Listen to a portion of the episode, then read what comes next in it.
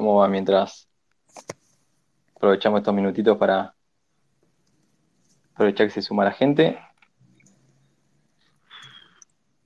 Acá andamos, Fran. ¿Todo bien? ¿Cómo andan los franes? ¿Todo bien? Muy bien, muy bien. Hola. Consulto, ¿se me escucha bien? Porque yo usualmente no sé si acá ponerme los auris de los in por Spaces, porque viste que es medio raro Spaces, a veces me, como que me falla. ¿Se escucha bien? Sí, ¿se escucha bien? Sí, sí, Bien, bien, se perfecto. escucha joya. Sí, es verdad, es medio, hay que experimentar ahí. Yo ahora estoy con auriculares, por ejemplo. ¿También se escucha aceptable? No, re bien, re bien, re bien. Lo que sí no sabía si me agarraba, viste, el mic de, de los auris o del cero, por eso. De buena, de buena. Buenísimo. Bueno, ahí lo, ahí lo vemos, señor ministro. Buenas, sí. buenas. Ahí puede. Perfecto, se escucha joya. Buenísimo. ¿Se escucha bien? Muy bien. Sí, sí, se escucha perfecto. ¿Todo bien? Todo bien, todo bien por acá. Volviendo después de la semanita anterior que fue carnaval, así que nos tomamos ahí una, una cierta licencia de Marte y Fallan, lunes de trivia también. No sé si el Fran anduvo por zonas de carnaval ahí, no lo sé. Estiré, estiré. Hice el carnaval recién este fin de yo. Pero bueno, eh, fue una licencia larga entonces. Por aquí por Córdoba. Estamos bien. Hiciste, hiciste feriado puente de, de 10 días, me imagino. Dale puente.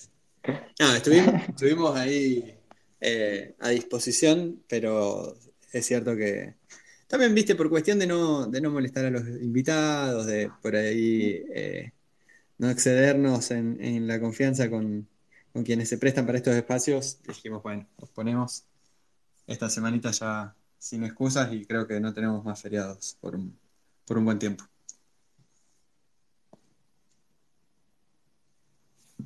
Bueno, buenísimo.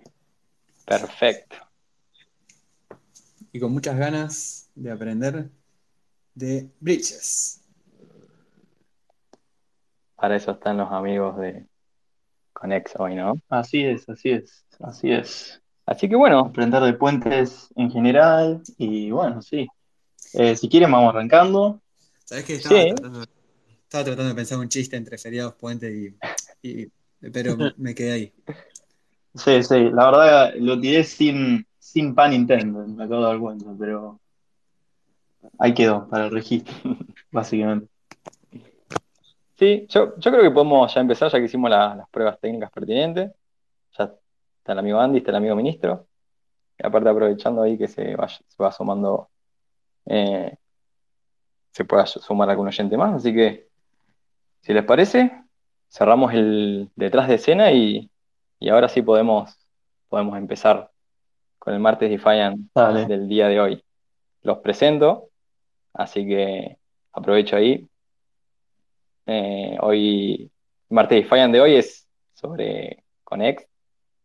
Y bueno, hoy nos acompaña justamente el señor Andy y el señor ministro.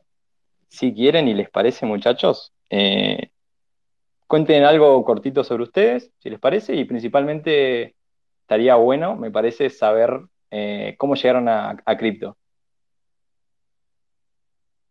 Dale, sí, de una. Eh, arranco yo. Eh, bueno, yo soy Andy, soy Community Admin en Conex. Este, y bueno, también soy uno de los mods de nuestra comunidad, que es, bueno, es la hispanohablante. Este, entré a cripto en 2020 y a DeFi en principio de 2021. Y bueno, conocí Conex hace casi dos años ya.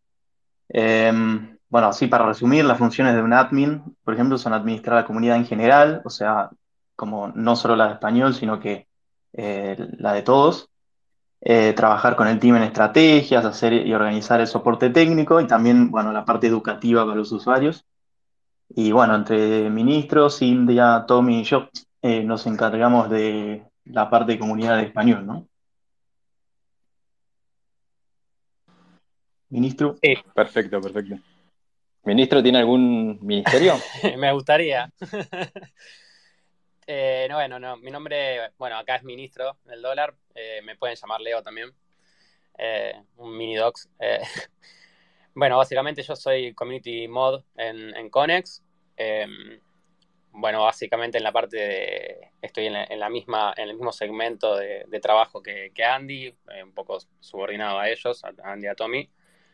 Colaboro con, con los mismos tipos de tareas que hacen ellos.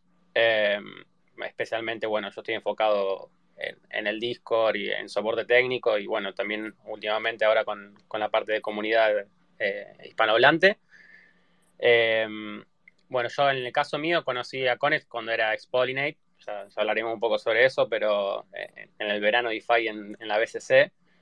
Eh, previo a eso ya había tenido una incursión en cripto que empezó más o menos en 2020 y bueno, un poco fue tuvo bastante que ver con la, alta cantidad de restricciones que tenemos para ahorrar en dólares en nuestro país. Bueno, ahí un poco viene también el juego con mi nombre de Twitter. Em, pero bueno, es, eso. Estoy hace más o menos tres años en cripto y, que desde que conozco Spolinate 2, pero bueno, empecé a trabajar con, los chicos el, año pasado. Buenísimo, buenísimo. Genial, bueno, si, les parece, para ir antes de adentrarnos poco a poco al proyecto eh, Conex en sí, eh, hablar un poco de qué es Conex, la diferencia con el Conex Bridge, eh, un poco el objetivo que, tiene el proyecto y demás. Me parece que estaría, estaría, estaría bien sentar algunas bases y les propongo empezar con si pudieran hacer algunos comentarios, siéntanse libres de, interactuar eh, tanto Andy o ministro, eh, eh, el que quiera responder, el que quiera tomar el, micrófono, pero empezar con una definición de, bridge, hablamos de bridge, hablamos de interoperabilidad, nosotros como subtítulo intentamos poner algo, ¿no? Algo que dice interoperable blockchain. Ilegible. ¿Qué les parece si empezamos por ahí? Dale, sí, re. Eh, sí, perfecto. Como dijiste, estaría bueno definir qué es un bridge primero. Em, para nosotros, eh, y bueno, la, eh, ¿cómo se llama? definición que vamos a estar usando en este Spaces, un bridge es una red de interoperabilidad que está basada en smart contracts y que sirve para el pase de información y activos entre dos entornos, que bueno, los podemos llamar blockchains, que no se comunican entre sí nativamente. Y bueno, eh, ya mencionando la interoperabilidad, nos podemos eh, meter un poco de fondo. Em, por ejemplo, para que se den una idea de cómo se empiezan a clasificar y cómo son los distintos tipos de bridges, porque no son todos iguales, nos podemos basar, por ejemplo, en lo que es el trilema de la interoperabilidad, ¿no? Eh, ya habiendo definido recién lo que es un bridge. Entonces, por ejemplo, haciendo un paralelismo, no sé si se acuerdan, por ejemplo, del artículo de Vitalik, el famoso trilema de la escalabilidad, donde vos solo podés tener una de las tres puntas, digo, dos de las tres puntas em, para la escalabilidad de una blockchain. Y bueno, siempre hay que sacrificar una, ¿no?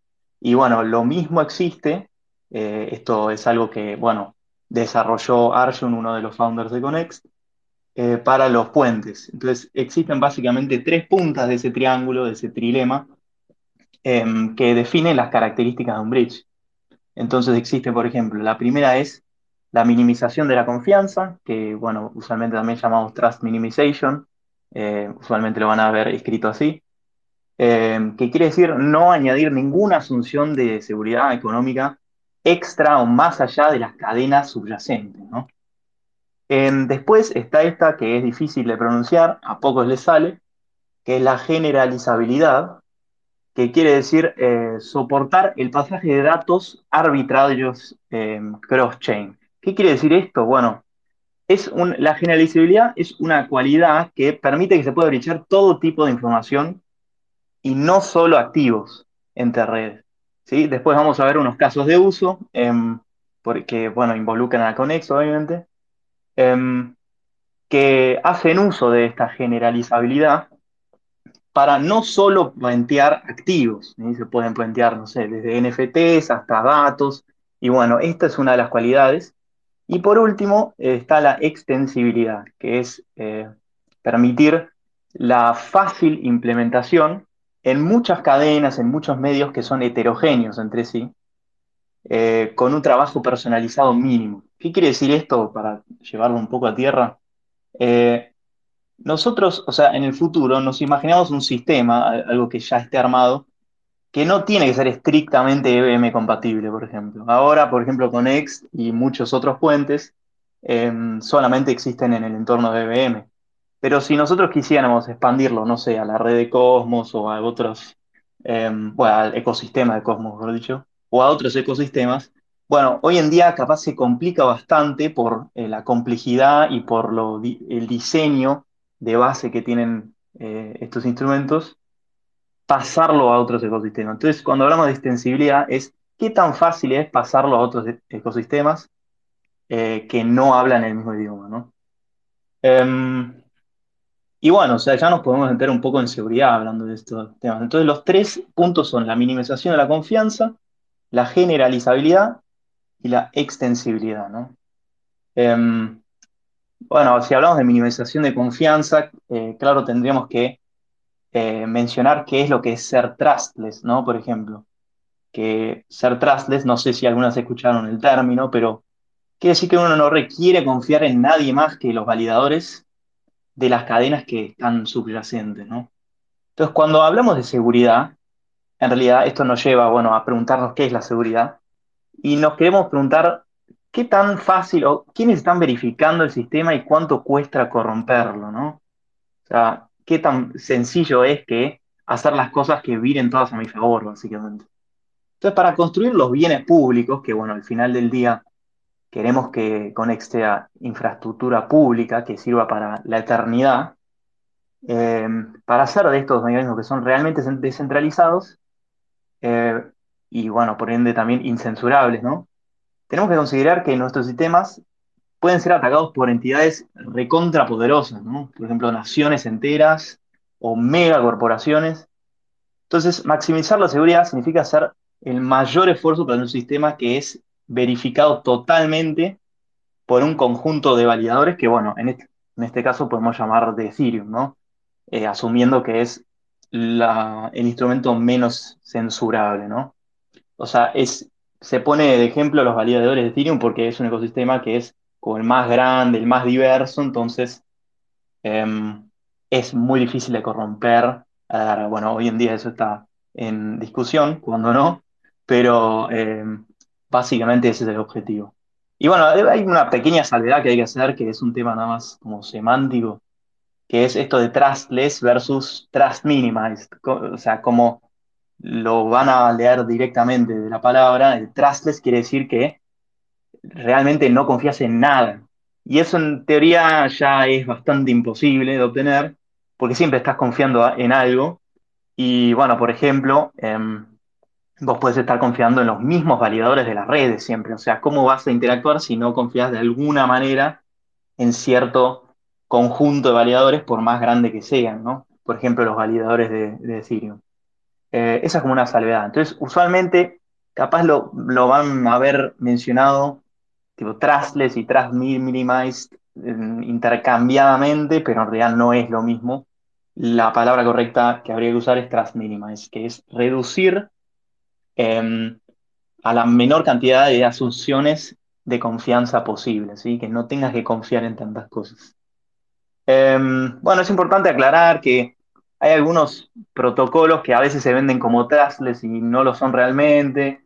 Eh, no quisiera mencionar algunos ejemplos, la verdad, no me quería meter tanto, pero es como un término para tener muy presente, porque cuando hablamos de breaches, bueno, la seguridad es primordial. Ahora vamos a ver un poquito más de, la seguridad, si quieren.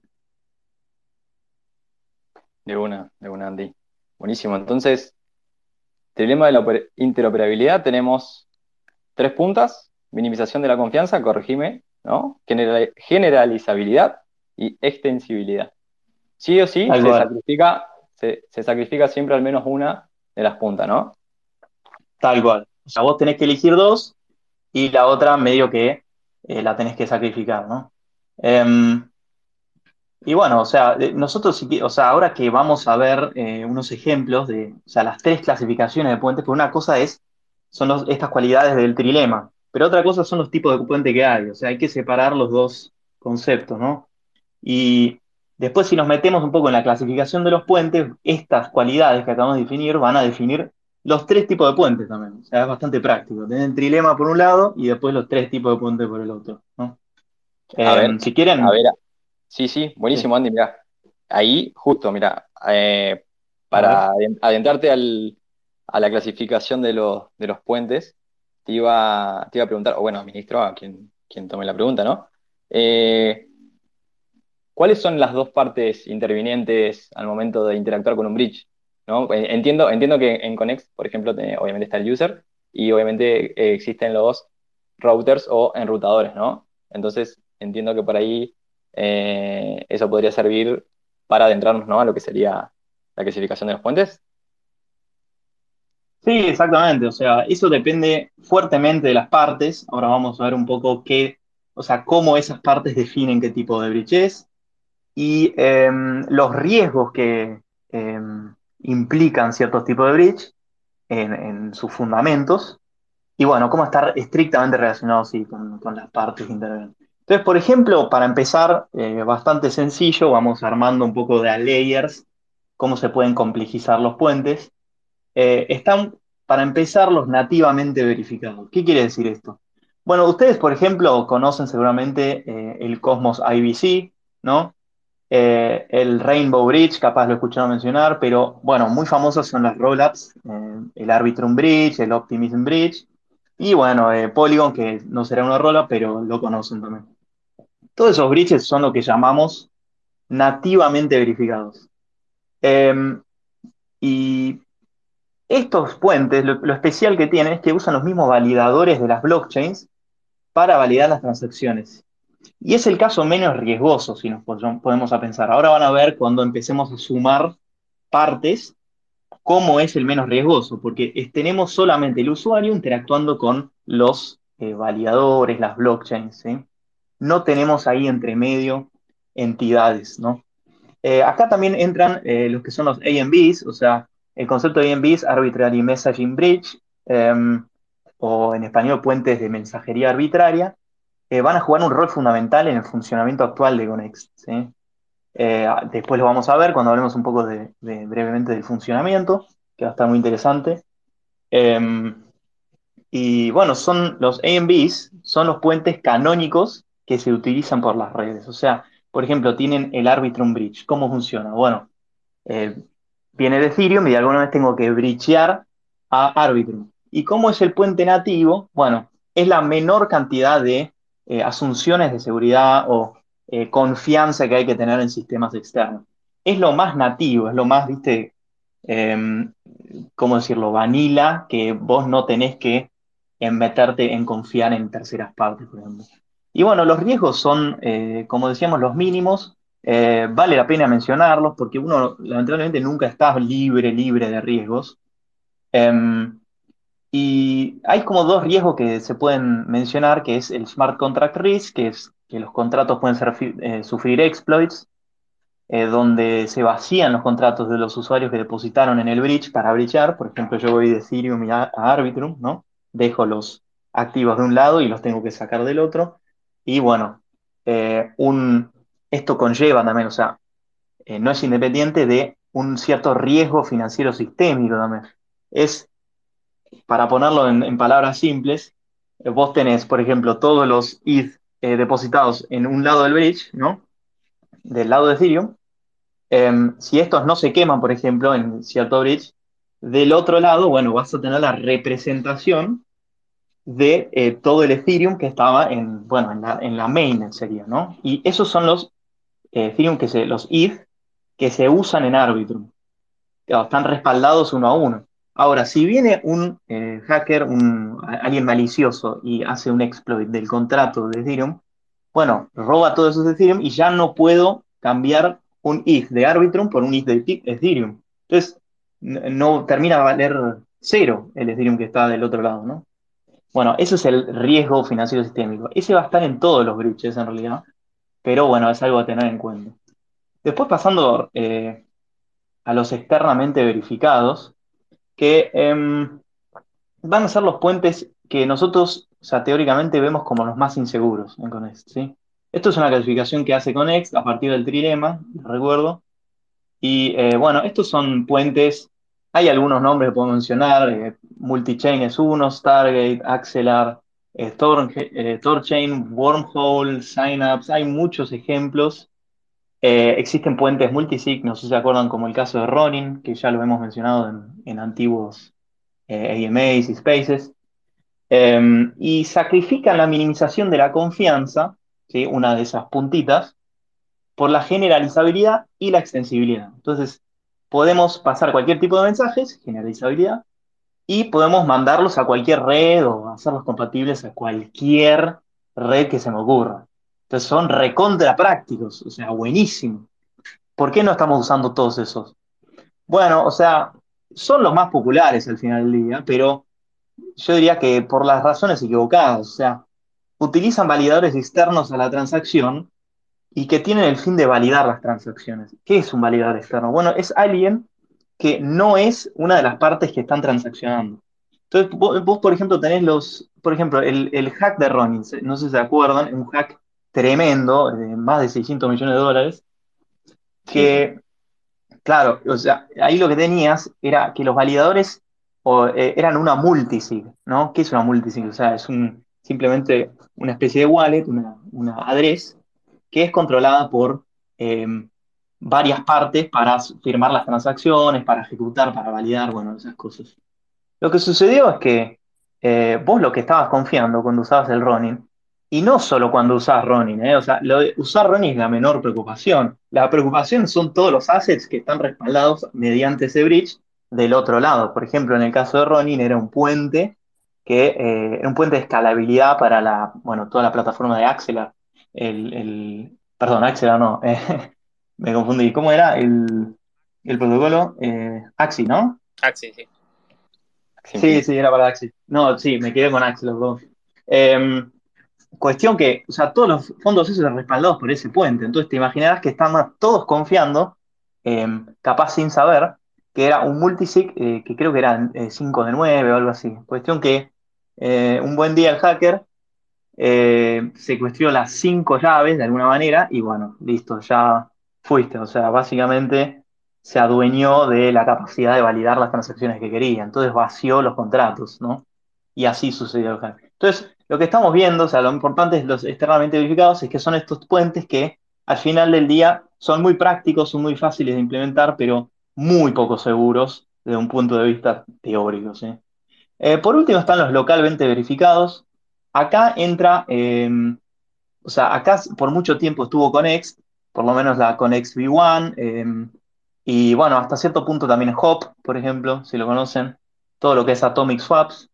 Em, estos sacrifican generalizabilidad por minimización de la confianza y extensibilidad. Entonces, para repasar de vuelta, eh, no son tan generalizables, no puedo pasar cualquier tipo de mensaje, es complicado em, hacer esto, pero sí son bastante trust minimized, no hay que confiar tanto en, otras partes, y eh, son bastante em, fáciles de implementar en bastantes, o sea, esto es relativamente, ¿no? Pero en bastantes instancias. En el caso de Conex y Hop, bueno, son puentes que son fáciles de implementar dentro de IBM, ¿no? Eh, no tienen todavía redes que sean extra IBM. Em, y este es el caso donde las partes, hay dos partes que interactúan en el bridge y que validan el estado entre sí. O sea, no necesitas un validador externo que esté diciendo esto es válido, te paso el mensaje, esto es válido, te paso el mensaje, o este no, sino que, em, por ejemplo, el usuario y el router validan las acciones entre sí. Yo no sé si alguien usó una vez el Connect Bridge o Expollinate eh, hace mucho. Más que nada el Connect Bridge, o sea, eso, Expollinate es muy viejo, ya es otro sistema, pero el NXTP, el, el, Bridge, la versión que estaba hasta, por ejemplo, el año pasado, eh, ustedes que tenían que quedar a, eh, ¿cómo se llama? A firmar una transacción hasta el final. Entonces, esa transacción justamente era la que le daba las keys, o sea, le daba la autorización, perdón, al router a rescatar los fondos del usuario una vez que el usuario, digamos, los podía, o sea, del lado de donde enviaba la transacción el router podía agarrar los fondos. Esto va a tener más sentido cuando expliquemos un poquito más del puente. No me quiero extender mucho en esto, pero bueno, tiene un montón de, eh, cosas em, para agregar. Lo que sí, bueno, tenemos eh, claros riesgos cuando interactuamos con un bridge y dependiendo del tipo de bridge que es, eh, varía bastante. Entonces, siempre, bueno, puede haber un, bug en el smart contract, eso es riesgo financiero, ¿sí? Para toda la red. Pueden hackear el bridge. Em, bueno, los operadores del puente también, capaz no, capaz, o sea, lo de Ronin es una cosa, ¿no? Les robaron las keys y bueno, o sea, mala suerte. Pero también podría ser que los mismos creadores usen, o sea, actúen maliciosamente eh, con censura, ¿no? Censurando algunas transacciones, porque no sé, alguna nación los obliga, por ejemplo, algún, organismo. Entonces, eh, nosotros queremos evitar todo eso. Entonces, como una conclusión breve de toda la seguridad, em, bueno, acá tenemos una foto que está muy buena, representa muy bien, no sé si la, tienen por ahí, yo las había pasado, em, que muestra como una estadística, ¿no? Bastante, bastante fea de ver, bastante grave, que es que los puentes cuando fallan lo hacen catastróficamente, o sea, por ejemplo, tenemos esta estadística que dice que eh, los exploits de breaches son responsables por más o menos el 50% de todos los fondos que son como eh, robados, exploiteados en DeFi. Es una barbaridad de guita, o sea, son 2.500 eh, millones de dólares desde septiembre de 2020, eh, sí, septiembre de 2020 me parece que decía. Sí. bueno, es una cantidad, es una cantidad astronómica de plata y el objetivo al final del día es evitar todo esto. Si bien el exploit es la mayor cantidad de, plata, también existe toda esta plata que podría haber sido evitada que se pierda si implementábamos un sistema que no era con multisig o un sistema que, em, sea, que no sea externamente verificado, por ejemplo. Bueno, eso es eh, hablando de la seguridad. Es un tema súper amplio. Eh, encima, bueno, está el debate de si el trilema es un trilema o un cuadrilema. Bueno, no me quiero meter súper eh, a fondo. Es para dar un pantallazo general de, eh, cómo se clasifican los tipos de bridge, ¿no? De una, de una, buenísimo, Andy. Joya. Entonces, repasito rápido. Sí. Clasificación de bridge. Bridge nativamente verificados, bridge externamente verificados y bridge localmente verificados. Los más, los más populares, los más eh, utilizados, los más conocidos, justamente son los externamente verificados y son los que desde el punto de vista de este concepto, ¿no? De, que denominan el trilema de la interoperabilidad, serían eh, los más peligrosos, ¿no? Porque sacrifican, sacrifican justamente eh, dos de los aspectos más, más importantes. Exactamente. Hay que confiar en, en, terceras partes y eso no siempre ha demostrado no ser lo más seguro, para ponerlo en términos leves. Este, y bueno, o sea, lo que nos, ocurre capaz también es, o sea, nosotros salimos acá como a, concientizar, entre comillas, porque los usuarios muchas veces no son conscientes del riesgo, eh, porque capaz usan el bridge solo una vez y después se, olvidan y se sienten como libres. Pero no es necesariamente así, o sea, hay fondos resguardados, hay tokens, hay, bueno, capaz en el futuro también NFTs eh, respaldados por cosas que funcionan a través de un puente. No es solo el momento de usar un puente, ¿no? Entonces, nosotros queremos ser conscientes de que la seguridad debe estar primero y indudablemente sabemos que en el futuro va a ser así, ¿no?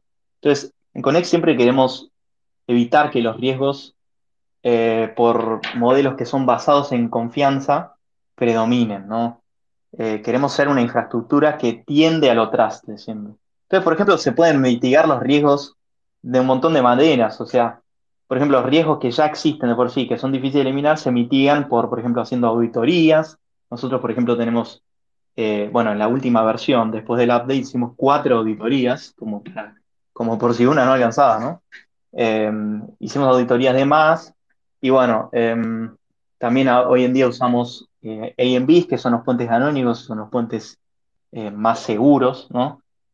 Y bueno, tenemos también programas de recompensa de seguridad para traer, por ejemplo, los white hat hackers que tienen como o sea, la intención de llevarse una recompensa a cambio de detectar, bugs críticos.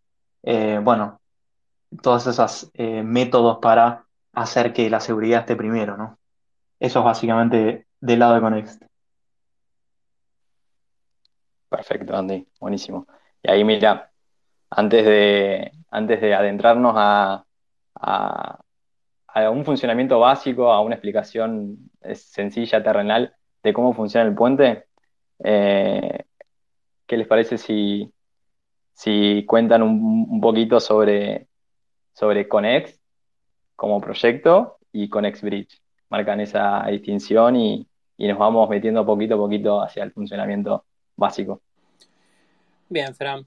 Em, bueno, básicamente Conex, eh, como tiene una, buena la vinculación de la definición tiene, va, está vinculado, mejor dicho, a lo que decía Andy al comienzo, que sobre la definición de un bridge. Eh, Conex es una red de interoperabilidad, pero que está enfocada en la seguridad eh, para construir el futuro de lo que nosotros llamamos cross-chain apps. Em, en tanto, con, Conex Bridge eh, es el producto flagship del, del protocolo eh, se encuentra, bueno, el, dominio lo voy a decir por las dudas, bridge.conex.network. Eso lo, me gusta siempre mencionarlo porque por ahí las personas entran a dominios que no, corresponden eh, o que son scam. Nos ha pasado. nos ha pasado mucho. Eh, esta, esta Conex Bridge es la implementación de la red de interoperabilidad en un puente que permite bridgear tanto fondos como datos de los usuarios. Em, el objetivo en realidad de Conex, eh, como dije antes, es, crear una infraestructura segura eh, y que sea lo más cercano a lo trustless eh, para las apps que llamamos nosotros o las cross-chain apps. lo que consideramos es el futuro de la interoperabilidad. Em, en esta tarea que, tienen, que tenemos todos a nivel general, y lo digo todos porque creo que cada aplicación colabora, de escalar Ethereum eh, para llegar a mil, a mil millones o dos mil millones de usuarios implica mover fondos y datos a un montón de dominios paralelos, eh, como sidechains o rollups, eh, que bueno, ya sabemos, existen muchos, y al existir tantas redes, por ahí se crean problemas, ¿no? Para de repente la experiencia del usuario, la realidad es que hoy en día es cada vez más fragmentado y multichain la realidad, eh, del usuario, en donde de repente se encuentra con que un, mismo protocolo está en varias chains eh, y tiene diferentes, eh, diferentes rendimientos o diferentes activos y para el usuario nuevo tener que estar brincando de una red a otra es, es bastante complejo, requiere un conocimiento técnico medianamente acorde para que sepa lo que está haciendo. y en torno a esto, las apps lo que necesitan es abstraer esa complejidad eh, de interactuar con varias redes eh, para el usuario, por lo que si, digamos, si DeFi se vuelve demasiado complejo, este, este objetivo de, escalar Ethereum y llegar a mil millones de usuarios no va a ser posible. Eh, la realidad es que hay que simplificar un poco e, ese funcionamiento y ahí es donde entran las, soluciones de interoperabilidad y las, y las apps básicamente con el objetivo final de que el usuario no, necesite entender en qué blockchain opera, sino que simplemente es algo que pase por detrás. Eh, y también, bueno, me gustaría adentrarme un poco en lo que es en la historia brevemente de Conex. Eh, ya allá por el 2017, parte de los founders empezaron a investigar sobre escalabilidad de las, de las L2 eh, y sobre medios de pago seguros con state channels. Eh, a partir de esta última investigación, principalmente nace en, 2020 lo que es Expolinate, más de uno lo conocerá por ese verano DeFi que yo mencionaba antes, eh, que bueno, justamente usaba state channels para poder bichear activos entre cadenas. Eh, de todas formas, el team ahí no, no, se dejó estar y en, en, 2021 lanza la versión B1, la versión anterior de Conex, eh, que es bueno, justamente una red de liquidez localmente verificada, como mencionaba muy bien Andy antes. Eh, y bueno, tenía de todas formas ciertas limitaciones, justamente este problema de, la, de, no ser generalizable, eh, hacía que no se pueda enviar mensajería generalizada o, personalizada. y seguía siendo algo incómodo para los usuarios, justamente por este tema de las firmas, que se necesitaba firmar antes de, de poder claimear los fondos. y en función a todas estas necesidades, especialmente el tema de la mensajería, nace lo que es la versión actual, la V2 de Conex, que bueno, un poco voy a explicar ahora el funcionamiento. No sé si, antes tenías alguna pregunta o, le doy para adelante. Eh, cortito, ¿cuántos, ¿cuántas personas forman parte hoy del, proyecto? Y Andy, no sé si vos tenés bien el dato pulido. Creo que tenemos es una buena pregunta, porque entran y salen, entran y salen, pero básicamente tenemos la parte de. O sea, esto es así, obviamente, es un ecosistema que se mueve súper rápido. Eh, tenemos la parte de, a ver, o sea, en realidad tenemos que separar todo lo que es el core team o los core contributors, que es como lo que empezó a ser oficialmente el team. Después está toda la parte de comunidad, ¿no? Es como que podemos dividirlo a, los ojos del, usuario de esa manera. Entonces, la parte del team, por ejemplo, están los founders, todos los engineers, todos los, em, bueno, los que hacen developer relations, todas esas cosas. Y después estamos nosotros que estamos en realidad la parte de la comunidad. La parte del team debe haber eh, como máximo hoy en día debe haber como 25, 20 a 25 personas, supongo yo, capaz me estoy yendo un montón y ahora Tommy va a quedar a pedos. Em, pero, y la parte de community, eh, bueno, tenemos eh, unos 7 admins, yo calculo que unas 15, también 20 personas más o menos. Debe, debe estar por 15, o sea, en total debe haber unas si, si no hice mal las cuentas, 40, 50 personas en total, como mucho. De una, de una. Buenísimo.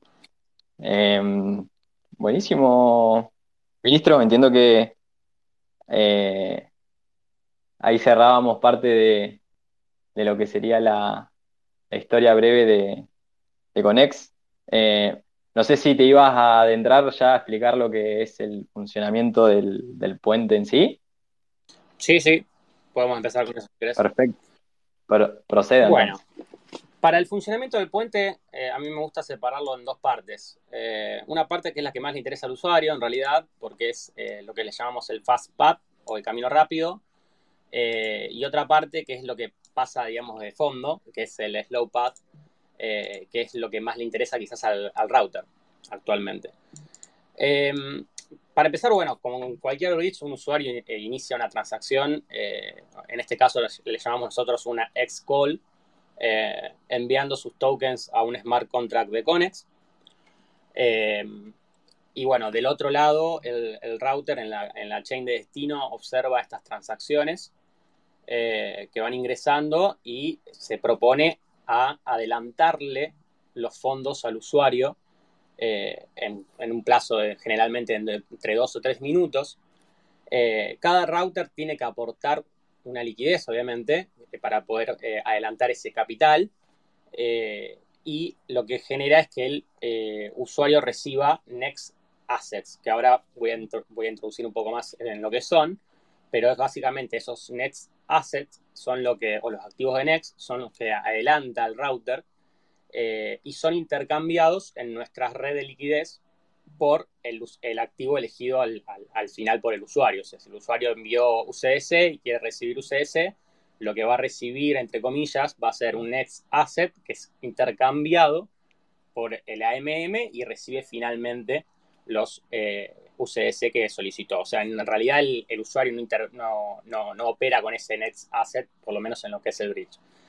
Ahora, ¿qué pasa? ¿Por qué el router tiene que adelantar el capital? Porque en, el fondo está ocurriendo algo que se llama el, low, slow path, o sea, el camino lento, en el cual eh, al iniciar esa transacción, el, root, el, el, usuario enviando los fondos al smart contract de Conex en la red de origen, se envía también un mensaje en paralelo a Ethereum L1 a través justamente de los EMB, de los, de los puentes canónicos, eh, que se acumula y se propaga en forma de batch. O sea, eh, se acumulan varios mensajes y para ahorrar costos se propagan a las redes de destino.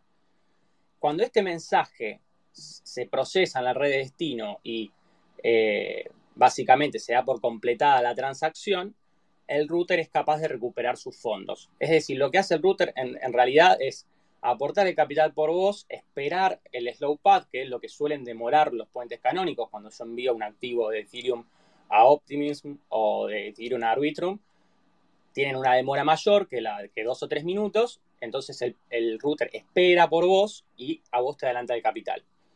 Eh, es una apuesta bastante segura porque el router bueno, tiene sus propios mecanismos para verificar también las transacciones que van ocurriendo. Eh, había mencionado previamente eh, lo que era el tema de la red de liquidez, el IMM, o sea, los Automated Market Makers. Em, es, en este caso es el motor funcional del Fastpath, o sea, del camino rápido.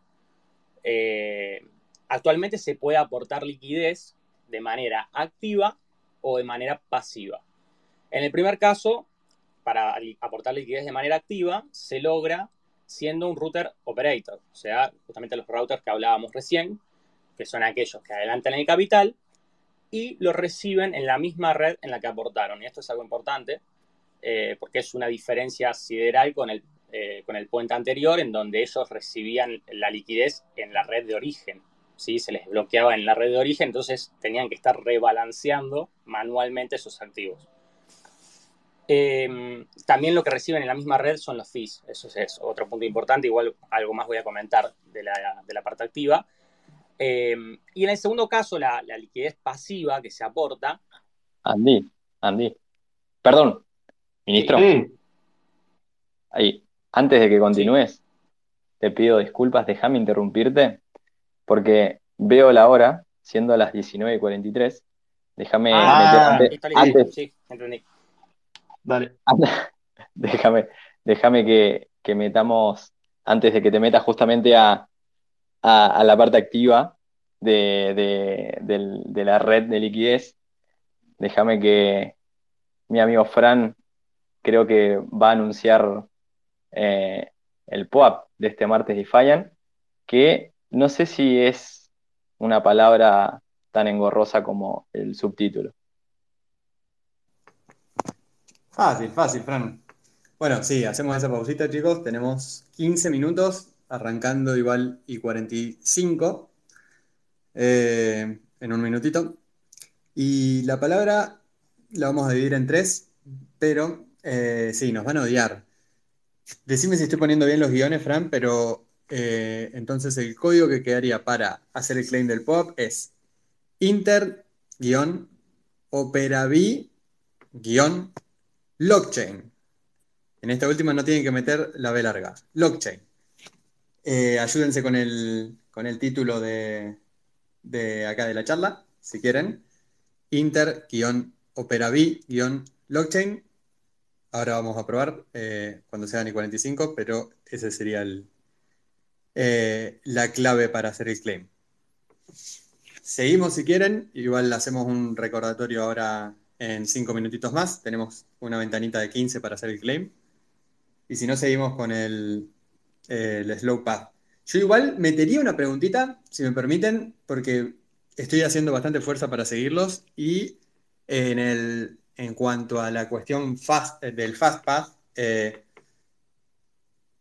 asocié, eh, por no tener una mejor forma de entenderlo, eh, a los next tokens con una especie de wrap tokens. Eh, ¿cuál sería la diferencia ahí? Me imagino que tiene que haber tantos Next tokens como activos eh, bloqueados en el, protocolo, en el bridge en principio, en las distintas cadenas, pero bueno, debe haber varias diferencias fuertes ahí.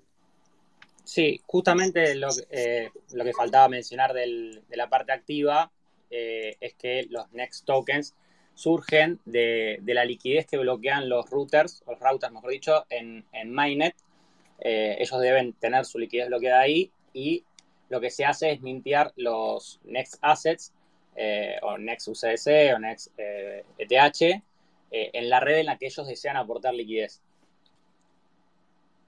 De ahí es donde salen esos activos de Next, que obviamente se ponen en un pool de liquidez. ellos solamente, los routers solamente pueden, digamos, pueden aportar Next Assets, o sea, no pueden aportar otra cosa que no sea eso. Obviamente que la liquidez real que ellos sí aportan, digamos, por así decirlo, ¿no? Eh, está en Ethereum y queda inmutable ahí. Después. Claro, o sea, todos los assets quedan como respaldados en mainnet, como para que eh, dar un poco de tranquilidad también. sí, y, lo que se hace en general, digamos, eh, cada vez que se, da el, fastpad, si es que no, no, llegas a una instancia de loadpad, es que de un lado ese, ese activo se quema, obviamente, ese next asset se quema y del otro lado se, se mintea, entonces obviamente la emisión es neta cero. Em, pero bueno, eh, justamente en esta liquidez activa, al proveer estos, estos activos eh, o estos next assets, lo que hacen es que el usuario los pueda recibir, como decíamos en la parte que le importa al usuario, el FastPad, eh, en donde se intercambia por el, por el activo nativo o canónico que quiere, que en este caso es el UCDC, que veníamos hablando, y recibe finalmente su UCDC. En el caso eh, de la liquidez pasiva, que estaría, digamos, medio en conjunto con la activa, es porque el usuario también puede participar de la red de liquidez de Conex, a diferencia del sistema anterior en donde no tenía la, posibilidad de hacerlo, y aporta sus activos en la red deseada y obviamente recibe fees por cada transacción, ya sea un, un bridge, o sea, una transacción de un bridge, en donde, como expliqué antes, para poder recibir los tokens que seleccionó se debe hacer un swap, salvo que el usuario elija recibir Nets Asset y ahí directamente los recibe y sin el page O sea, porque no hay transacción en el, en el AMM de destino. Eh, y también se pueden hacer simples swaps. O sea, si yo quiero armar un pool eh, para depositar liquidez en OP eh, en, la red de liquidez de Conex, simplemente podría cambiar la mitad de mis UCS por, por los Nets Asset y, y depositar y armar el LP ahí también habría una fee que, obtienen los, liquidity providers. Em, no sé si me estoy comiendo algo ahí, eh, Andy. No, en teoría es eso, o sea, capaz los next assets se pueden ver, em, su utilidad en el sistema es desde el lado de tratar de siempre em, balancear la liquidez en todas las redes y bueno, también a beneficio del router, que al final del día va a querer o sea, hay algunos routers, por ejemplo, que no proveen eh, en dos redes, capaz solo quieren proveer en una red, ¿no? Liquidez. Y la manera en la que puedan cobrar sus fees, por ejemplo, em, bueno, esto se permite a través de Next Asset, simplemente mintías de un lado o no mintías y bueno, te da ese mecanismo de control extra para permitir que los routers puedan, por ejemplo, cobrar fees de un solo lado y así incentivar al final eh, la mayor cantidad de liquidez posible que es cuando los bridges mejor funcionan, ¿no? Eh, más rápido son las transacciones, eh, más, eh, ¿cómo se llama?, robusto es el bridge, y eso es lo que más que nada queremos incentivar nosotros. Bueno, podemos mencionar capaz esto del, programa, ya que estamos de este, incentivar la liquidez, no sé si, ministro, querías hablar de eso. Sí, bueno, actualmente se está, hay un programa vigente de incentivos de liquidez, en el cual el top 30% de los eh, holders de los LP tokens, o sea, los tokens de liquidez que se le brindan a los usuarios una vez que depositan eh, su liquidez en Conex. Eh, ese top 30% en cada red y en cada pool. ¿sí? Es, puede acceder a un NFT, un NFT en Galaxy. lo importante a contemplar acá es que puede ser solamente un NFT en cada red o en cada chain, lo que implica es que puedo tener más de uno solamente si estoy en el top 30 en varias redes. Lo que no puedo hacer es obtener más de uno en la misma red, es decir, si estoy en el top 30 de Ethereum y en el top 30 de USDC, solamente me van a dar uno. Eh, pero solo alcanza o solamente se necesita uno de los dos para poder recibirlo. O sea, si solamente estoy en el top 30 de UCDC en OP, voy a recibir eh, ese NFT eh, por estar en el top 30 en esa red. Eh, algunas cuestiones a considerar respecto al programa eh, es media hora, perdón, media hora, estaba leyendo otra cosa, es 30 días de permanencia mínima en el pool, eso quiere decir que no, pueden permanecer menos de 30 días, sino no van a ser contemplados dentro de lo que es la entrega del, del NFT.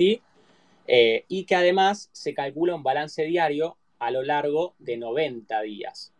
Lo que quiere decir es que a lo largo de esos 90 días se va a tomar un snapshot. Esto fue, empezó a sacarse o a, calcularse desde el 15 de febrero, eh, por lo cual ya llevamos 13, casi 14 snapshots. Eh, y en base al balance diario de cada usuario, eh, promediado obviamente, se obtiene ese top 30. Esto obviamente se hace para evitar que venga un usuario el último día y deposite una fortuna y, mueva a todo el mundo para abajo en la tabla. Eh, más que nada para evitar ways o, oportunistas que vengan a dejar poco tiempo la liquidez y qué sé. Eh, pero bueno, esto... ¿Me, dejan acá, muchachos, a hacer el, paréntesis de nuevo? Así, la palabrita del pop, palabra complicada y ya varios users nos están diciendo que sí, que complicada. Inter, guion, opera B, larga, acá, de operabilidad. Inter, guion, opera B, guion, blockchain, como si escribieran blockchain sin la B larga. Esa es la palabrita, ya minteamos, funciona. Acuérdense que ahora está el jueguito este del, de POAP, eh, que bueno, les va a sacar un par de minutos, pero bueno, esa es la palabra. Cualquier cosita nos escriben, eh, nos escriben por Telegram. Y seguimos, me interesa y de hecho casi que seguramente Frank quiere ahí hacer un repaso o debe estar pensando, pero eh, tenemos que ponerle ahí un énfasis especial a eh, la forma de participar y hacer algún, algún yield. Está, está bueno que, hablen de, eso, o sea, que volvamos a encarar ese tema. Y bueno, sí, obvio. claramente. Claro. Este, sí, bueno, si quieren, ya mismo pueden ir a la página, como había dicho eh, Vinisto, bridge.conex.network. Ahí van a ver un botón arriba, una solapa que es la de Pulse. Y bueno, ahí van a poder ver eh, un montón de estadísticas de cada pool que existe. Hoy en día eh, soporteamos o em, USDC y Ethereum nada más, pero es bueno porque recién se hizo el update y se van a ir integrando más tokens, más redes. Ese es el objetivo. Básicamente, en ese panel van a poder ver, eh, nada, ya deben estar los guilds, ya creo que siguen ahí. Em, pero sí, se meten y bueno, bajo la pestaña de Pulse van a poder ver los yields que da cada una, eh, cuánta liquidez hay de cada token, qué les conviene también aportar, o sea, capaz hay una pool que está recontra desbalanceada y necesita USDC, por ejemplo, bueno, van y ponen USDC y reciban un slippage a favor en vez de en contra. Entonces, bueno, eh, así se incentiva el balanceo de la liquidez este, en Conext. Y bueno, tenemos APIs que, em, por ejemplo, Polygon ahora está dando, está en 2%, pero por ejemplo ayer estaba en 3% y bueno, va variando un poco. Eh, y creo que ya llegó a estar como en 7 u 8%. Es bastante variable dentro de todo, la verdad. Em, pero bueno, esas son las cosas que pasan al principio cuando eh, provees, empezás a hacer como bootstrapping de liquidez, ¿no? Eh, ahí, fíjense. Sí. Ahí, mientras comentás eso, Andy, aprovecho a preguntarte. Eh, lo de proveer liquidez, ¿forma parte de lo que se denomina el liquidity bootstrapping? Sí, o sea, es la fase inicial para llevar eh, la liquidez a un nivel donde el puente ya funcione.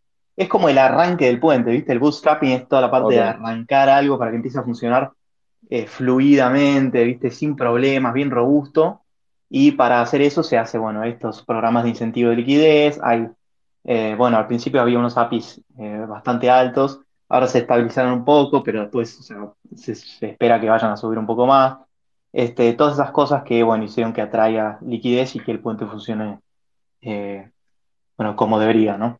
Eso es el, como el bootstrapping, el arranque del motor. Perfecto. Entonces, como, como user, además de, usar el bridge como forma de interactuar con, con Conex, también, también tenemos la posibilidad de proveer liquidez a, estos pools que, estás mencionando. Interesante. Ahí justo estaba, estaba mirando en la página. Sí, sí, está muy buena. La página, bueno, es bastante reciente. El update no fue hace mucho, creo que fue a principios de febrero, si no me acuerdo eh, mal. Y bueno, sí, Péguense una mirada. Eh, estaba muy bueno. Y les sugiero también, bueno, aportar liquidez. Este, después, bueno, si quieren pasarse por nuestro Telegram, tenemos un montón de cosas para explicarles, De toda la parte de liquidez y eh, capaz ver también, hay una herramienta que te deja ver, por ejemplo, si estás dentro del 30% para clasificar eh, para el NFT o no. Entonces, si quieren, después se las pasamos, está muy buena también. Eh, bueno, sí, métanse al Telegram. Después al final vamos a compartir em, los datos de las redes sociales, pero ténganlo presente como una opción. Em, no sé si queríamos. eh, eh, recién terminamos con Activa, ¿no, ministro? Sí. Claro. Eh, Bueno, si quieren, seguimos. Sí. Eh, no sé si a alguien más le está pasando que está pidiendo verificar que son humanos en POAP. Yo no puedo. Encima Sí, no- es el jueguito que mencionaba. Yo zafé, me parece. Pero a varios les está pasando. Creo que es nuevo, ¿no? O sea, lo Sí, que sí, tal no- si me pongo a apretar los números, no escucho, dejo de escuchar el space, así que no puedo hacerlo. Encima de eso. Es muy complicado estar al mismo tiempo haciendo eso y, y hablando tal cual.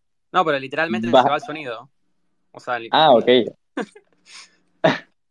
Pero ca- pará, ¿se te va cuando apretás el botón y después se te va? ¿O apretás y se te fue y te tenés que rellenar, ponele? eh, no, tengo que volver a la pantalla de Twitter. Ah, claro, claro. Bueno, hace eso y si no, sigo yo un toque. si No, no, no. No hay problema, ya fue. De última, lo, lo, lo juego a los chicos para que pidan un link. Uh, lo tenés que negociar ese.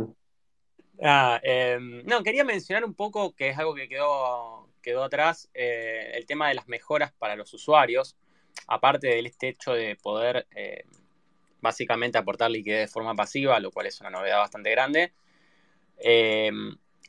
Habíamos dicho antes que para el usuario a veces era un poco incómodo usarlo al sistema anterior por el tema este de que hay que firmar la transacción para poder hacer el claim en la red de destino, o sea, para poder eh, recuperar tus fondos o o, obtenerlos en la red de destino, tenías que hacer una, firma.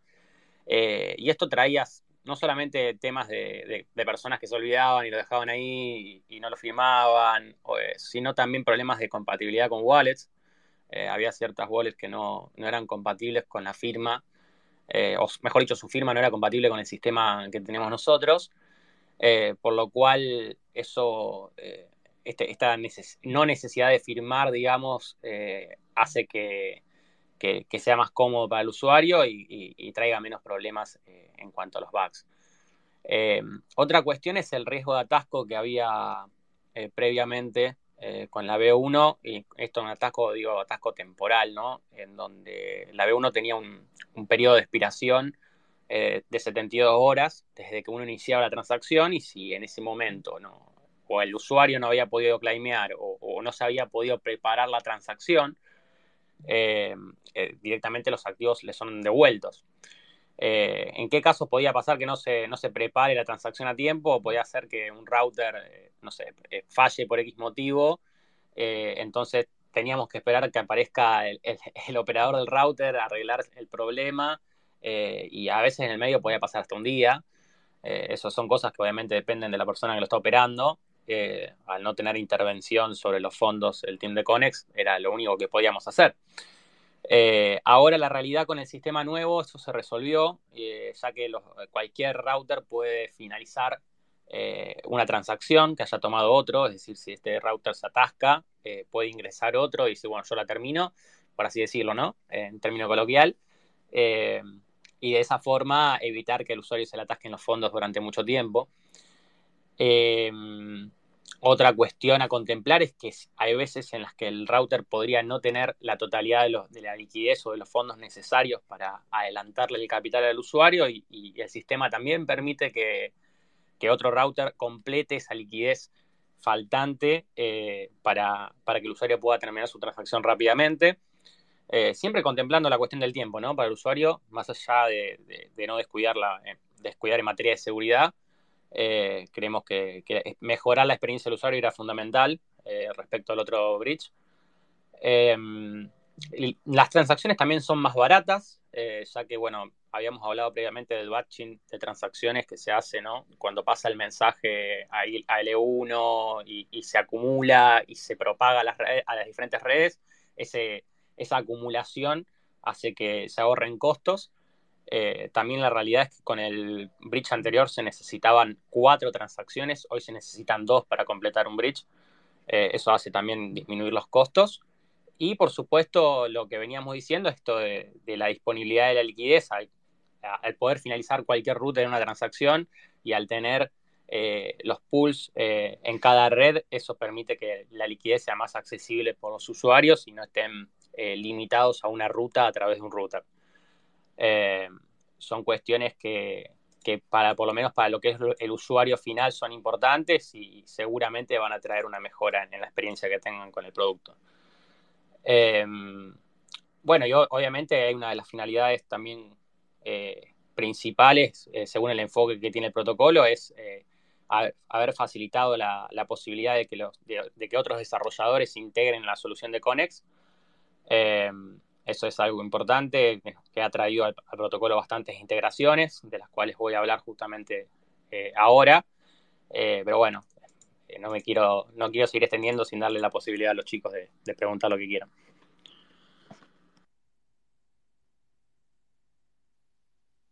No, está bien, ministro, ¿eh? Dale. Justo, justo te, iba, te, iba, te iba a encarar por ese lado. Te iba a decir que justo mencionando estas mejoras, estas actualizaciones del, protocolo, eh, justamente cuáles fueron las, últimas integraciones o proyectos que se van sumando. Y, bueno, y mencionarte el concepto que veo bastante, eh, que ustedes mencionan, ¿no? Que son las X apps. Perfecto.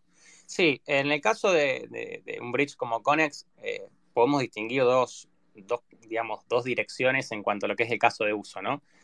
Eh, uno, como mencionaba antes, es el usuario final, eh, ese que, trabaja sobre la UI convencional del bridge, hace su, propio, su propia operación, conecta su wallet, envía los fondos y los recibe del otro lado. Eso es una, de las dos aristas eh, que tiene el funcionamiento del protocolo, pero la otra es, la otra dirección es lograr que Conex sea integrado en muchas aplicaciones para convertirlas en SAPs y también incentivar el desarrollo de SAPs que ya sean, eh, digamos, nativamente SAPs, o sea, desde su concepción.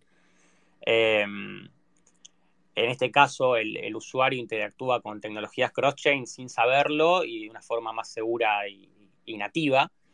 Eh, y logra una experiencia más fluida. imaginemos, eh, no sé, que Ape de repente se hace cross-chain y uno puede pasar un colateral de de, no sé, de, Polygon a Optimism, o, que directamente puede depositar en Polygon porque tiene un mejor API para el, para el Supply eh, y, retirar un, pedir un préstamo en OP porque el borrow API es más bajo.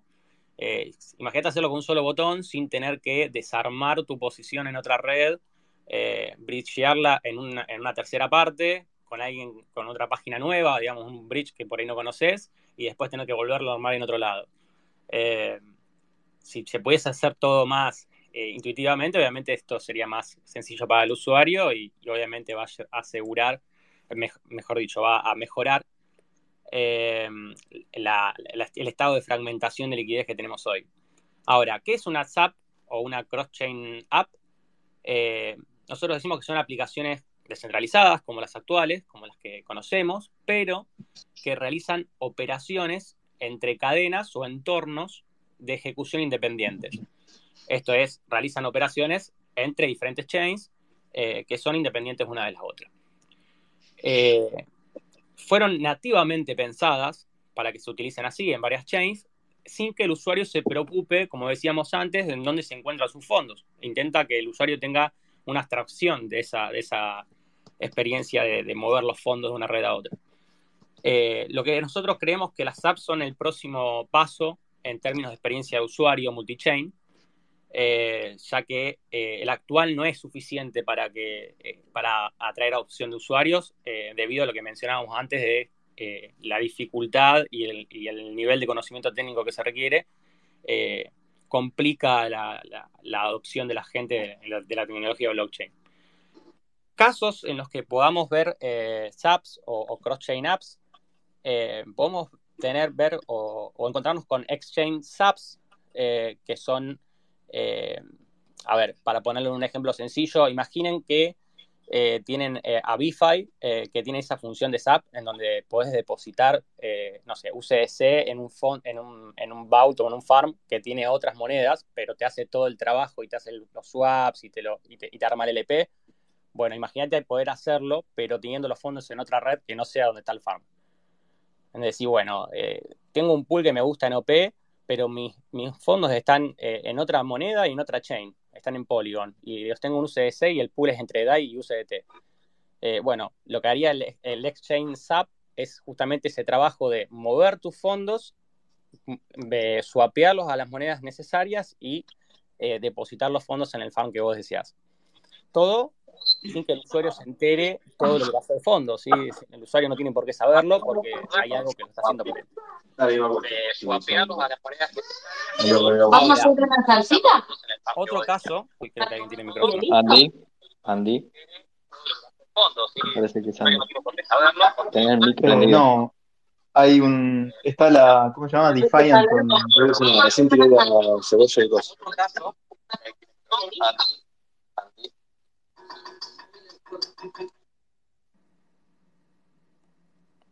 Hay un. A ver ahí. Manu. Vamos a, vamos a esperar que, nos, que se dé cuenta, porque claramente no está con el, no está con el celu. Ahí, ahí está. Ahí está, ahí está, ahí está. Bien. Bien. Pero sea ministro. Bueno, entonces estábamos por lo de Exchange Apps. Eh, otra aplicación que puede surgir, eh, que de hecho ya ha surgido, es la gobernanza Exchange. Eh, conocemos que con los modelos actuales y tradicionales de gobernanzas, eh, vos necesitas tener tu token estaqueado generalmente, ¿no? En la, en la cadena nativa de la DApp.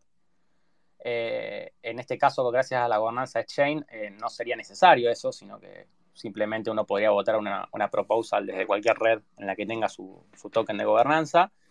Eh, y además, eh, nosotros creemos que esto va a ser, por lo menos la votación Exchange va a ser un estándar para los protocolos de gobernanza. Eh, más adelante, ahora cuando comente algunos casos de integraciones, les voy a comentar algunos de los beneficios adicionales de, de tener una gobernanza Exchange. Eh, otro caso puede ser, eh, esto le interesa por ahí a las whales, pero el arbitraje entre DEX, DEXs, eh, en donde hay oportunidades, ¿no? En, en, diferentes redes de, bueno, comprar un token a un precio y venderlo a otro en otra red. Eh, convengamos que este tipo de sistemas de mensajería obviamente facilitarían que, uno haga ese tipo de intercambios más rápido, eh, aprovechando esa brecha, ¿no? Eh, de, de, de, precios que uno observa. Y el, uno, de los, uno de los casos puntualmente a mí que más me gusta es los préstamos exchange, eh, justamente como les mencionaba antes, ¿no? Agregar un colateral en la cadena A tomar prestado un activo distinto en la cadena B eh, y ir mutando, ¿no? El depósito según a donde más me convenga a mí. Eh, y otros, otros casos podrían aparecer con los NFTs. Eh, tenemos una integración realizada en torno a eso. Obviamente la idea es que, por lo menos la idea principal es que se pueda tener una representación de un, de un NFT en una chain que, se quiera. Eh, y bueno, vamos a ver algunos, eh, algunos de los objetivos que tiene esto. Eh, en los casos de integraciones existentes, hay uno que me gusta bastante que es Themis, en donde además de ser un money market tradicional, es decir, donde los usuarios depositan fondos y piden prestado, eh, en la versión 2.0 lo que permite es hacer esto de forma cross-chain, eh, es decir, integrando Conex puede el usuario interactuar con diversas blockchains, depositar en una chain y pedir prestado en otra, pero también con el agregado de que se pueden depositar LP tokens, Vault tokens o financial, financial NFTs. O sea, eh, en el caso de los LP tokens podría ser tranquilamente un LP Uniswap. En los Vault tokens, tokens podría ser, no sé, un, certificado de depósito en Yearn. Eh, y todo esto como garantía para obtener un préstamo. Lo loco que, bueno, uno podría usar el LP que tiene en una red como garantía para tomar un préstamo en otra red. Eh, lo cual, bueno, es bastante práctico a los efectos de, no tener que desarmar tu posición y encima incrementar la eficiencia de capital porque al mismo tiempo en el que estás depositando y obteniendo fees en, en un protocolo, eh, usás ese certificado para pedir un préstamo y obtener, no sé, para, y farmear con ese préstamo en otra red eh, y de esa forma usar el mismo capital en varios protocolos. Es como una mamushka un poco de, de inversiones. Eh, por lo cual, bueno, a mí por lo menos personalmente me gusta bastante esa integración. Eh, bueno, una sí, ahí para... Sí. Un, un, segundito, ahí acaban de, de retuitear bueno, o traer el tweet eh, donde también tenemos todas las otras integraciones que capaz no mencionamos acá, eh, listadas, por si les interesan. Hay bastantes, eh, bastante diversas. Y bueno, está muy interesante por si quieren explorar un poco después también. Sí, ahí ahora, por ejemplo, vamos a mencionar varias más de diferentes tipos de casos de uso, pero bueno, obviamente no, no van a poder ser todas por una cuestión de, tiempos, ¿no? Eh, bueno, les mencionaba que había una integración en, función a la gobernanza Exchange eh, y se llama Gnosis Guild, eh, el protocolo o, lo que es, Zodiac, eh, quienes integraron Conex y como tuvieron como un resultado, digamos, la posibilidad de controlar desde una DAO en Ethereum una tesorería que estaba creada en Gnosis. También la posibilidad de controlar un deploy desde la DAO en la mainnet, un deploy en otra red. Eh, otras opciones también, bueno, como decía antes, podría ser abrir una votación que incluya a todos los usuarios con los tokens en las diferentes chains, sin importar si es la, la, blockchain nativa en esa aplicación.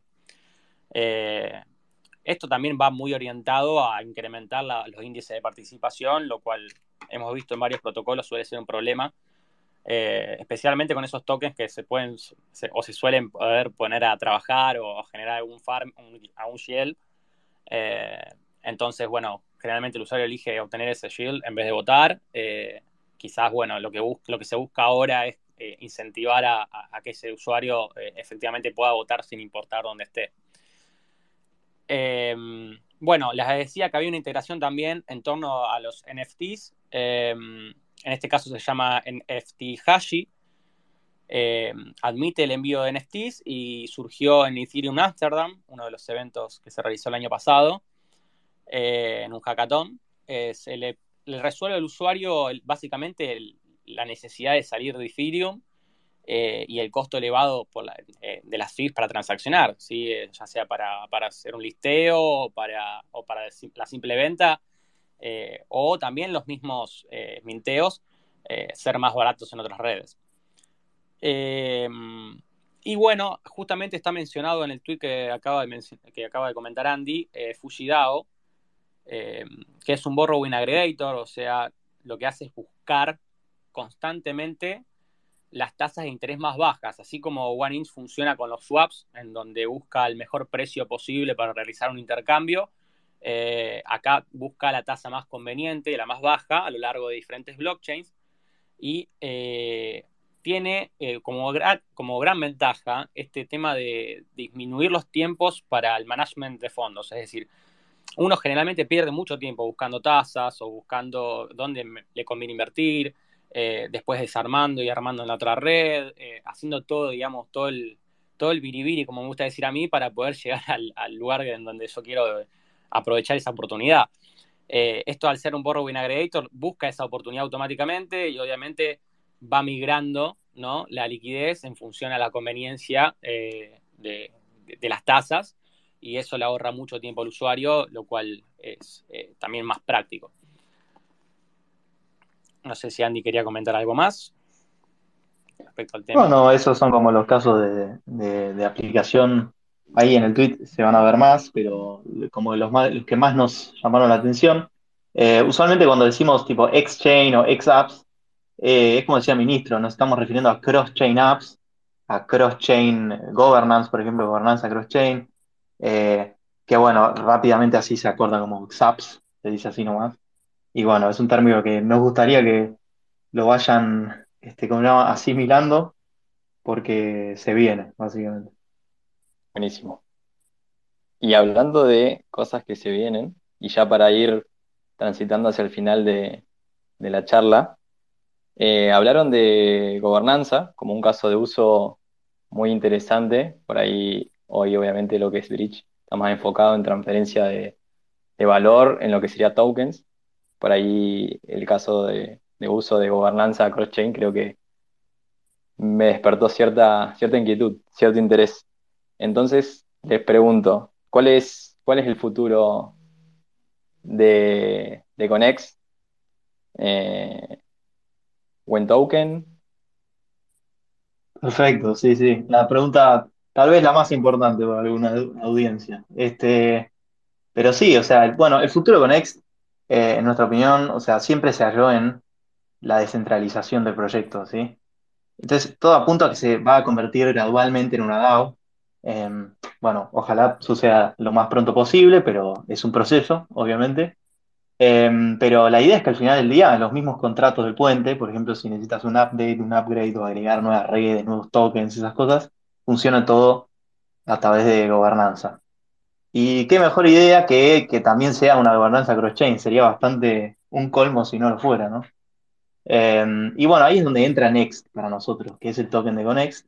Eh, para los que pregunten y ya estén acelerados para atacar y dónde se compra y dónde obtengo y cómo el airdrop y todo eso, todavía no hay tokenomics eh, anunciadas y tampoco una fecha de lanzamiento fija, ¿sí?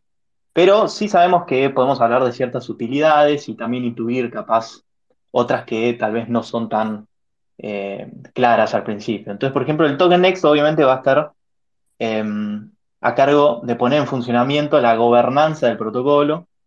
Y bueno, si bien este es el caso de uso por excelencia para el token y para la mayoría de los proyectos lo es, eh, en nuestro caso también podría tener la posibilidad de utilizarse dentro de la misma red. Eh, ¿cómo sería esto?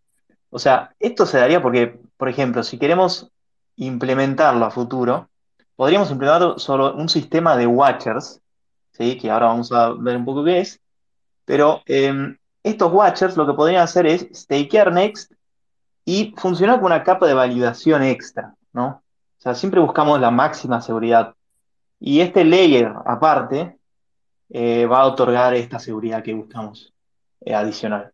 Em, y la función de estos watchers, por ejemplo, es detectar transacciones que son como maliciosas, malintencionadas, falsas. Entonces, este watcher es un sistema bastante interesante em, y su función es básicamente objetar, o sea, decir, mira, este mensaje es falso, está adulterado, em, en el sistema para que la mensajería que estamos, de la que estaba hablando eh, recién el ministro este, cuando estaba hablando de, por ejemplo, un mensaje se manda a Ethereum y después vuelve a la red y de esa manera esa mensajería hace que funcione todo el puente. Em, de alguna manera, esto va a mejorar ese sistema porque tiene toda una red que confirma que lo que realmente llegó es el mensaje original, ¿no? Entonces, si implementamos una especie de mecanismo de recompensa de watchers y slashing de routers que se comporten mal, ¿sí? para poner en términos así eh, coloquiales, em, podemos usar los next. O sea, podemos obligar a que los watchers y los routers staken next. ¿sí? Em, eso es uno de los casos de uso también. Eh, puede haber otros casos de uso, ¿por qué no? Eh, eso todavía está en discusión, obviamente. Y em, bueno, o sea, las transacciones maliciosas pueden tener un montón de, daños, por eso se nos ocurre que es un sistema para mejorar la seguridad, la fiabilidad que se puede tener en un mensaje cross-chain. Em, que bueno, puede ser de vuelta adulterado, puede ser malintencionado, todas esas cosas que queremos evitar. Entonces todo esto implica que el protocolo podría volverse al final del día permissionless, o sea, eh, nosotros en el estado actual, los routers, por ejemplo, están whitelisteados, porque em, para bootstrapear la liquidez, para tener mucha confianza en los primeros routers y que no se cuelguen y todas las cosas, eh, los routers por ahora están whitelisteados por el team y uno no puede ser rápidamente router, o sea, si quiere, eh, sin preguntarle a nadie, ¿no? O sea, simplemente corriendo el software. Tiene que ir a pedir permiso al team. Entonces, de esta manera, con Next, podríamos hacer todo el sistema absolutamente permissionless, ¿sí? Em, sin tener que pedirle permiso al team si quiero ser router o watcher, básicamente. Eso es uno de los casos de uso, por ejemplo, que también se mencionan, bueno, en los artículos que, salen. Eh, y eso respecto a Next, básicamente. Ese es el token de Conex que, de vuelta, eh, no tiene una fecha de lanzamiento fija, pero sabemos que va a existir. Excelente. Por las dudas, em, uso el bridge y proporciono liquidez. Yo ahora ya dejé abierta la pestaña. Claro.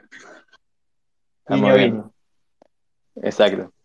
¿Fran? Nos juntamos, entre varios para hacer, para hacer de router, me parece. ¿eh? Eh, ¿Quién ¿sabes va a poner las manos en el fuego? Me, me pregunto. Sí, porque estoy viendo que no es de lo más accesible ser un router, pero eh, bueno, el que, el que ya está medio hypeado con, con lo que viene de charla me parece que puede estar viendo ahí la beta. Eh, Claro, exactamente. Yo le, le agregaría, para seguir en esta línea de hype, y en realidad entiendo que es un poquito eh, punzante este tipo de preguntas, pero eh, ¿qué más se viene? Em, dijeron bastante del token, eh, el proceso de- del proceso de gobernanza, que es una cuestión larga y probablemente no, no tan mesurable, pero también sabemos que, o sea, se- hasta se puede leer un poquito por detrás de lo que dijeron, de haber intenciones de irse hacia afuera de- del espacio de. Eh, ¿qué se puede decir para este año? Cuanto menos, eh, quizás también incluso para 2020, principio de 2024. ¿Qué tienen? Eh, no encontré el roadmap, por eso también la pregunta así abierta. Sí, el roadmap en realidad está. Sí, sí, tu, tu, tu demanda de roadmap es muy bien fundamentada. La tuvimos en, en un punto, me acuerdo, en la página, pero eh, estamos actualizando la página. Es más, creo que no sé si es mañana o en estos días va a haber una nueva página eh, que va a incluir un roadmap.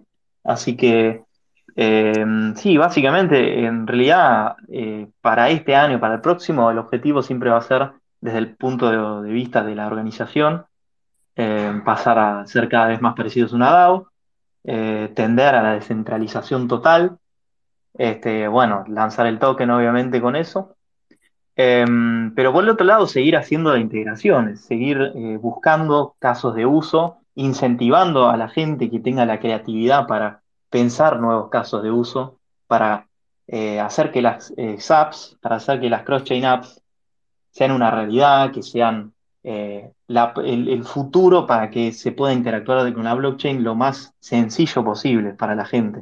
Ese es el objetivo de largo plazo. Entonces, a muy largo plazo, Conex termina siendo una infraestructura pública, ¿sí? O sea, eh, un bien que pueden usar todos para desarrollar o para usar simplemente como usuario. Ese es el largo plazo, básicamente. No sé si el ministro también quería aportar Sí. su granito. No, quería agregar que obviamente a la versión actual falta todavía agregarles bastantes activos, que bueno, obviamente van a ir con el paso del tiempo, se va a ir fortaleciendo la, la versión final de, este, de esta actualización. Eh, falta agregar otras, otras redes. Eh, tengo entendido, eh, y esto si bien no, no somos del team, obviamente no, no, no tenemos el 100% de la información a, a veces, pero bueno, tengo entendido que está bastante cerca el tema de ZK Sync que está obviamente supeditado al lanzamiento de, de Amarok. Bueno, perdón, la idea era dejar mencionar a Amarok, pero porque el- Sí, porque, claro, eh, Amarok, para los que, para los que sabían y nos estaban siguiendo, eh, es el, como el codename del update que, que surgió en, bueno, que se implementó en febrero. Entonces ahora se dejó de, de mencionar, de hablar en términos de Amarok, porque simplemente estamos hablando en términos de Conext, ¿no? Pero para los que sabían y los que estaban esperando Amarok por mucho tiempo, bueno, ya salió y ya lo pueden probar. Así que eso.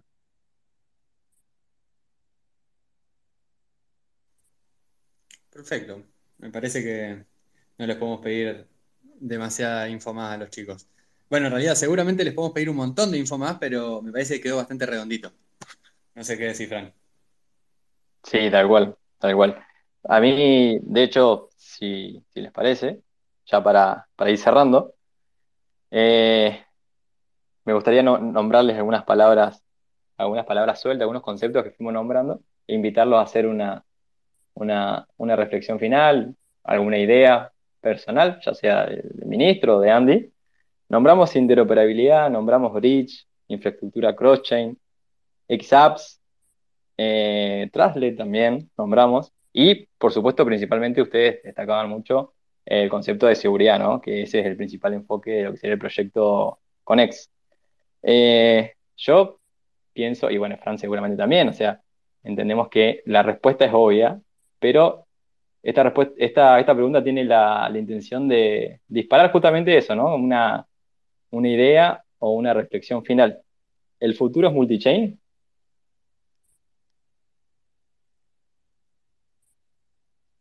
A ver, ministro, ¿qué opina si el, si el futuro es multichain? Multichain en el sentido original, ¿eh? No en el sentido de, de cierto protocolo de interoperabilidad. Epa, epa, si bien, me gusta basamos- picante. A ver, si nos basamos en el sentido original o al sentido que le dio Vitalik, en realidad no. Eh, por eso nosotros proponemos esta, esta alternativa. Eh, la alternativa de, de Conex es que, que el usuario no tenga que estar eh, renegando, por así decirlo, de, de qué red se encuentra, sino simplificar su realidad, simplificar su, el uso que tiene sobre blockchain. Nosotros, eh, por lo menos desde el punto de vista de Conex, se trabaja para mejorar la experiencia del usuario, eh, para atraer a las masas, como dijimos antes, eh, siempre buscando como herramienta simplificar y abstraer al usuario de, cuestiones técnicas. y considerando que las apps son justamente estas herramientas para, simplificar, ¿no? Priorizando la seguridad y lo trust minimizer, que es, bueno, justamente el- los ejes eh, de- del, digamos, del, tipo de bridge que, han hecho la gente del team, ¿no? De, este trilema que mencionábamos antes. Eh, pero bueno, como decía antes, ¿no? El, objetivo final es que el usuario no, tenga que tener tanto conocimiento técnico, que se le sea menos engorroso y acercarnos a esa realidad, ¿no? De resolver todo como un clic. Eh, como decía antes, de- con el caso de Dave, de, de que el usuario pueda simplificar eh, por completo su experiencia y que no, eh, no, le sea más complicado, ¿no? Por también el hecho de, hemos visto un montón de casos, ¿no? De, de un usuario que brichea un activo y, y no sabía que tenía que tener otro tipo de gas en la red de destino, eh, que, o, o no tenía para, para pagar las transacciones. eh, hemos visto un montón de cosas que son producto de que, de que el usuario quizás tiene que saber demasiado. Yo me quedo, mira, junto dos cositas. eh, el, el concepto de recién de los chicos con los conceptos que repasabas puede ser, a ver si, si monto una buena. El futuro es entonces blockchain minimized, en ese sentido, ¿no? Reducir la exposición a todas esas cuestiones. Eh, hablamos Claro. de, de Defiant eh, hoy, pero bueno, eh, desde, desde la wallet vemos esos problemas cotidianamente y, y comparto todo lo que decís. Eh, Fran, y tendríamos que contarles una cosita más a los chicos eh, y también a ver a quienes nos escuchan.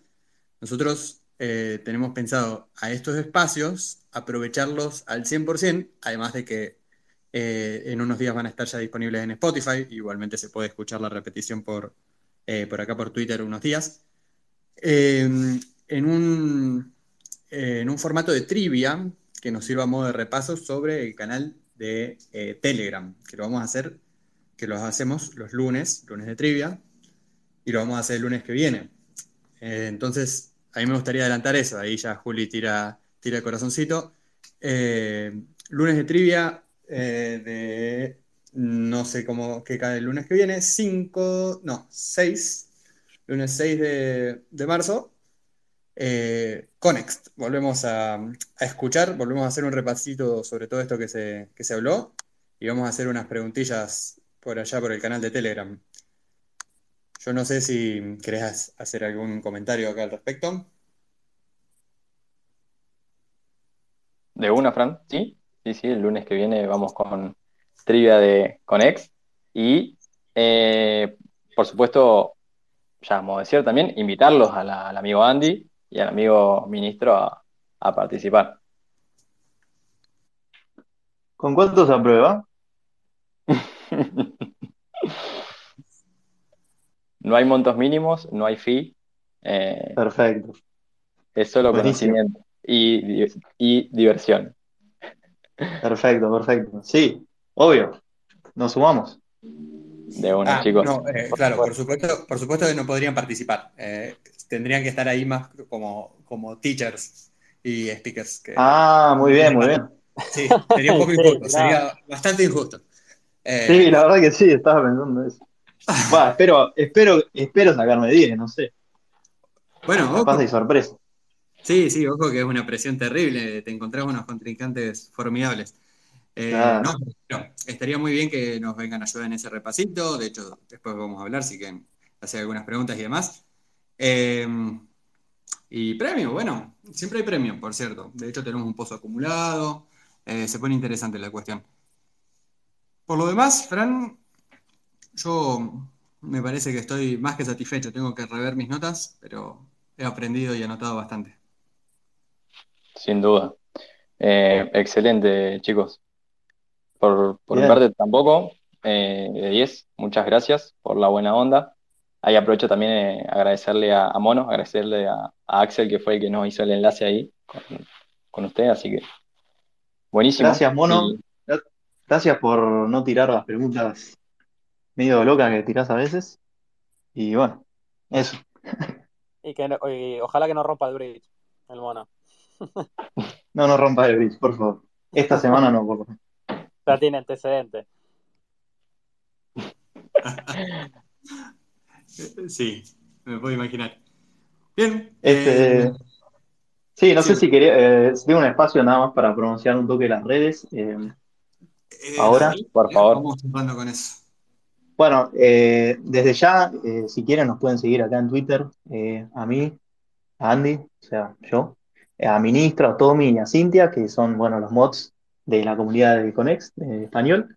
Eh, tenemos un Telegram también, que es, eh, bueno, eh, barra eh, Conex Español, eh, sin la N, obviamente.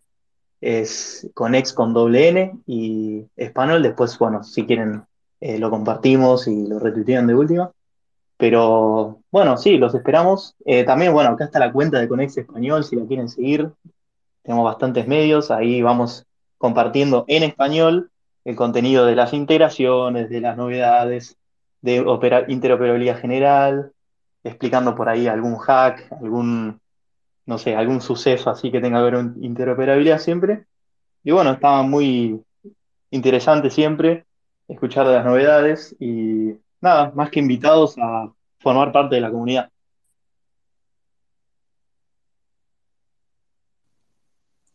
Ya los franes estamos, estamos adentro.